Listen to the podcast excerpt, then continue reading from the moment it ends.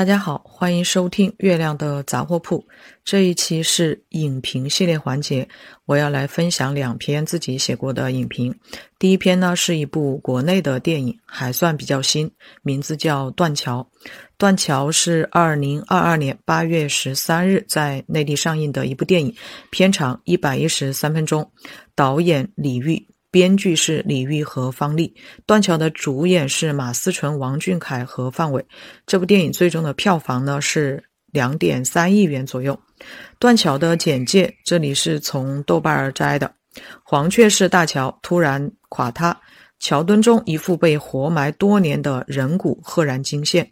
死者女儿文小雨为追查父亲死因，得到一个自称孟超的男孩的协助，并携手走上了。探寻真相与复仇之路。渐渐的，他们发现文小雨的养父朱方正很有可能就是杀人凶手，而他背后似乎隐藏着惊天的秘密。断桥是摄影指导曾建的试验场，影片多次使用了鱼眼镜头加特写。曾建在这个电影里对信息的控制是极其严苛的。本来特写。特别是脸部特写，就几乎是抹掉了所有的外部和环境信息，再用上最极端的鱼眼，其线条已经扭曲到了最大边缘，营造出一种我们在透过一个水晶球看剧中人的效果。镜头越靠近人物，情感肯定就是越紧张的。因此，李玉导演通过镜头的选择方式，告诉了观众，在《断桥》这部电影里。他重视的是情感，是人即人物大于事件。自刁亦男的《白日焰火》开始，《白日焰火》这部电影获得了第六十四届的柏林电影节金熊奖，于二零一四年三月在内地上映。我感觉我们的犯罪片有了新的面向，比如犯罪加文艺就是一个可以大有作为的广阔天地。犯罪加文艺是基本盘。当然，爱情是其中的主要元素，还可以在里面加一点政治，加一点时代的变迁。当然，还得加上方言。在这些导演看来，拍出气质，凸显自己的风格最重要。因此，我们也可以说，导演们是披着犯罪片的外衣，事实上还是在拍文艺片。我个人认为，犯罪加文艺这种类型，需要处理好犯罪和文艺的比例。比如警察的地位和作用在片中如何取舍，就是一件非常文艺的事情。如果观众看完电影后吐槽一句“把证据交给警察，故事就结束了”，那就不好了。那么，断桥把犯罪和文艺的比例处理好了吗？我认为没有，或者说可以处理得更好。没有处理好，是因为文小雨的内心逻辑不清晰，而孟超这个角色处理得太过单薄和隐秘。当导演企图通过文小雨和孟超的打斗来表现人物的纠缠和内心的剧烈震荡时，我非常的着急。你俩不要把 U 盘打飞了，赶快给我停手！当文小雨拿刀捅向朱方正时，我在心里问：然后呢？你准备怎么办？自首？为什么要选择坐牢？是不是有病？分尸明显做不到，抛尸明显做不到，和孟超一起逃跑成为通缉犯明显做不到。那么文小雨，你到底要什么？我看的这一场一共有五个人，我身边坐着的是一对情侣，女孩来看王俊凯，男孩陪女朋友看。当男孩看到文小雨捅了朱方正时，骂了句“傻逼”，然后他就开始玩手机，再也没有看过大荧幕。坐在电影院的我，之所以不愿意放弃正常的生活逻辑，恰恰是因为影片的生活逻辑没有做好。说的直白点，就是文小雨在前面太正常了。因为他是正常人，所以我们就得按照正常的思维去评价他做的事情。他当然可以选择为了保护孟超不交出 U 盘，那么前期就必须把他和孟超的感情铺垫得特别足。他也可以选择不顾自己的大好前程去杀死朱方正，那么在交代人物前史的时候就必须清晰。导演和主创团队把观众摁在电影院两个小时的时间，不就是为了让观众进入到自己想要表达的那个世界吗？观众可以放弃自己的立场，前提是观众要自己愿意。主创团队不必一味的迎合观众，你们可以引领观众、挫败观众，甚至是打败观众啊。而在我看来，文小宇和孟超的情感关联过于单薄，两人的感情羁绊不够浓烈，不足以表达电影海报上的那句“黑暗给我，黎明给你”。孟超本来应该是一个非常复杂的角色，但现在电影的处理有些偷懒儿了。被通缉的杀人犯潜逃八年，住在根本就不能住人的地方，但仍然善良、质朴、干净，心向阳光。岔开说一句，干净这一点在电影里表现的过于表面和写意了。一个常年在工地工作的人，那双手怎么可能这么干净？导演可能觉得双向救赎有点土，所以仍然强调的是文小雨的自我觉醒。但是促使他觉醒的事件不够强烈，因此看完电影之后，我还是没有放弃自己的立场。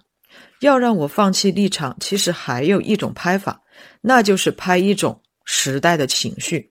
断桥的故事发生在二零一一年，距今已有十一年。影片里多次出现监视器眼中的社会，文小宇的脸上也多次出现过迷茫这种表情。不过，我很喜欢孟超这个人物，他杀死了坏人，离开了家乡，随身带着姐姐的诗本，在一个又一个的工地游荡。他没有受过良好的教育，也没有感受过世间的温暖，在生命的最后时刻碰到了很像姐姐的文小雨，只是一切都太迟了。他喝下了最后一点糖水，下定决心要和另一个坏人同归于尽。他可能真的太累了。这一世太苦，希望孟超下一世投胎到一个好人家吧。断桥这部电影，朱方正这个角色无疑是塑造的最好的，细节做的很有意思。比如在电影里，他一个人坚持说普通话，还时不时引用曾国藩的话，以彰显自己的人文素养。有一场朱方正睡觉的时候脸部抽动的戏，展示出了范伟作为一名优秀演员强大的。自我控制能力，而马思纯是非常会表演情绪的，所以我想导演对于他的表演应该是满意的。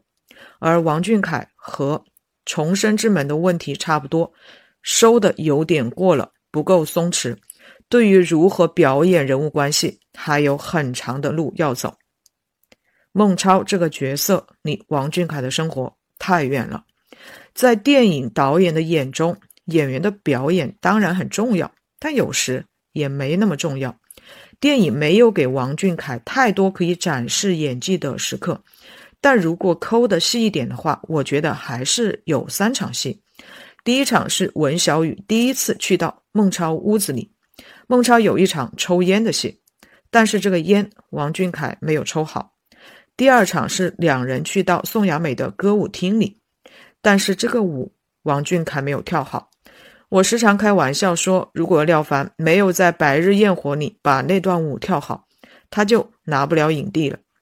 而第三场是和朱方正同归于尽的戏，不过这个和演员的关系不大，因为我觉得这场戏的台词写的不好，本来应该把表演空间给到王俊凯的，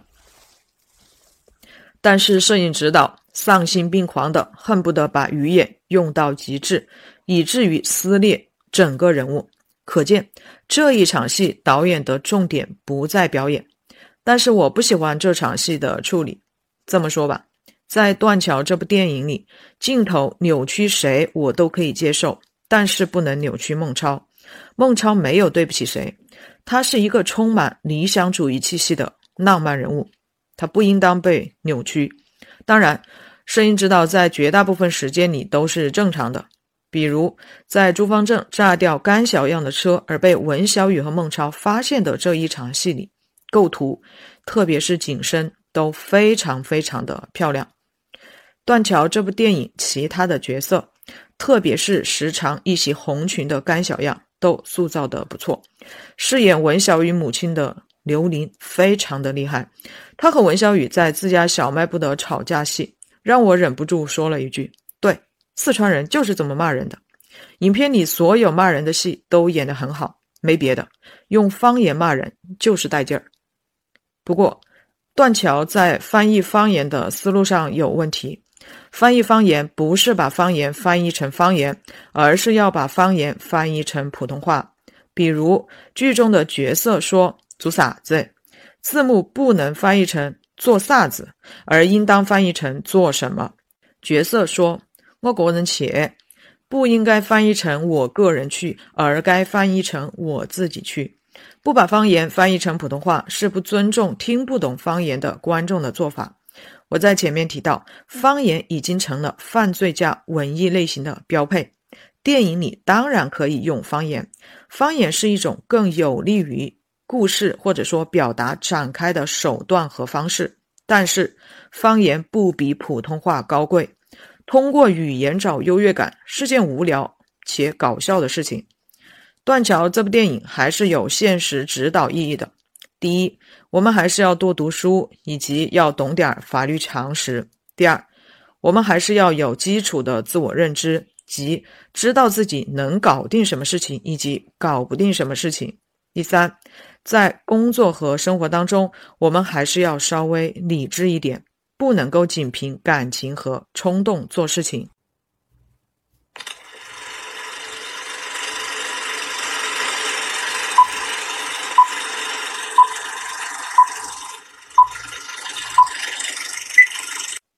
第二篇影评呢，是一部。国外的电影叫《十二宫》，《十二宫》是一部老片儿，但我今年年初才看完。啊，《十二宫》是二零零七年三月二日上映，导演大卫·芬奇，编剧詹姆斯·范德比尔特，主演杰克·吉伦哈尔、马克·鲁弗诺、小罗伯特·唐尼。《十二宫》获得了第六十届戛纳电影节主竞赛单元的金棕榈奖提名。十二宫的故事简介同样来自豆瓣。二十世纪七十年代，旧金山出现了一个自称十二宫的杀人狂，杀人后向媒体寄一封信，留下密码线索，向警方挑衅。多次的阴差阳错使案件陷入了僵局，警方渐渐束手无策。连环杀人案也引起了旧金山纪事报的记者罗伯特和保罗的注意。他们在警察大卫的帮助下。开始调查这一系列的连环凶杀案件，在和十二宫杀手斗智斗勇的同时，他们的个人生活也面临了极大的挑战。十二宫是传统的犯罪题材，不过我在看完这部电影之后，却觉得它是一部打引号的恐怖片儿。有人说十二宫是美版的杀人回忆，我并不赞成这样的说法。《十二宫》和《杀人回忆》这两部电影，不论是从导演的拍摄手法，还是要表达的主题，都是截然不同的。《杀人回忆》的最后一个镜头必将会被载入电影的史册。导演奉俊昊在整部电影里创造出了属于韩国的社会话题和集体回忆，而2019年真凶落网，更是为这部电影增加了传奇色彩。但是在看完《十二宫》之后，我却觉得很闷、很丧。这个梦不是沉闷，而是导演在企图揭示生活的本质时，让作为观众的我感受到了落差。原来我们的生活一点都不抓马，没有那么多奇迹，没有那么多巧合，只有枯燥、冗长、厌倦，最后甚至是毫无结果。这就是生活的真相。很多事情我们永远都无法知道真相。因为我在看这部电影之前没有做任何的功课，所以我并不知道这是一个什么样的故事。当我看见字幕在不停出现时间和地点时，心里大概明白了，只是没有想到这个案件跨越了整整二十二年，从一九六九年开始，一直到影片的最后，不包含字幕的一九九一年。十二宫的第一个镜头特别的诡异。摄影机是在水平移动，一个男孩冲着司机在说话，但其实他是直接对着镜头在说话。这样的开场方式是很少见的。最后，也是这个已经成为中年男人的男孩指认了凶手。他说他上次见到这张脸是在一九六九年的七月四日。是，电影却在最后的字幕里残酷地掐灭了观众的最后一丝念想。艾伦是唯一的一个犯罪嫌疑人，但是他却没有达到法律上认定凶手的条件，而且他很快就去世了。时至今日，这仍然是一桩悬而未决的案件。十二宫的评分不高，豆瓣七点五分，和大卫芬奇的其他电影相比，可以说是有失水准。这和杜琪峰的《柔道龙虎榜》有异曲同工之妙。看完电影后，我好像可以理解观众的失望，因为这部电影从各个方面来说都不是太精彩，剧本不精彩，群像塑造也不精彩，好像就写了几个小人物。导演也没有花笔墨去展示这二十二年间美国的变化，因为一起连环杀人案，结果把自己最美好的年华都搭进去了。所以，十二宫要表达的主题和《杀人回忆》是完全不一样的。大卫芬奇根本就不是要拍如何抓住凶手，他要展示的就是让人憋屈的人生。或许他希望观众看完电影之后，也问一下自己。是不是要在这漫长又无趣的人生里寻找一点什么意义吧？一起连环杀人案改变了四个男人的一生。漫画家在最后也仅仅是去到超市看了一眼他认为的凶手，然后喊了一声他的名字。四个人里边，小罗伯特·唐尼演的最好，特别是他饰演的记者在长期酗酒、几乎放弃自己人生时的两场戏。不知道是不是演员的第一自我的成长经历，在很大程度上帮助了第二自我。当然，四个男人里，漫画家给人留下的印象是最深刻的。毕竟，如果不是因为他的坚持，案件最终也不会有结局。可是，他的妻子根本就无法理解他的疯魔。漫画家只是觉得应该有人去做这件事情。他说他要站在凶手面前，让凶手看着他的眼睛。他知道谁是凶手，最后他做到了。看来，人生的意义仍然需要由自己去赋予。不过，在这之前有一场很奇怪的戏，就是漫画家去到一个地下室。这场戏和《心灵猎人》最后一集霍顿去见艾德的戏有点像，氛围拉满，真的把人吓得半死。我们太容易被自己执着的东西拖入黑洞。可如果人人都放弃了执念，那这个世界很多的真相就会从此被掩埋。我们要感谢那些锲而不舍的人，我们永远都不知道他们为此付出了怎样的代价。对于漫画家来说，这是他必须要完成的事情。虽然电影并没有告诉我们使命感从何而来，或许有观众觉得漫画家活生生的把自己的生活搞得一团糟。而他本可以把生活过得很好的，但是他却不愿意，甚至有些观众会把这种行为定义为作。但我不喜欢这个字，就像我不喜欢“渣”这个字一样，因为我觉得复杂的人类行为不应该仅用简单的一个字来概括。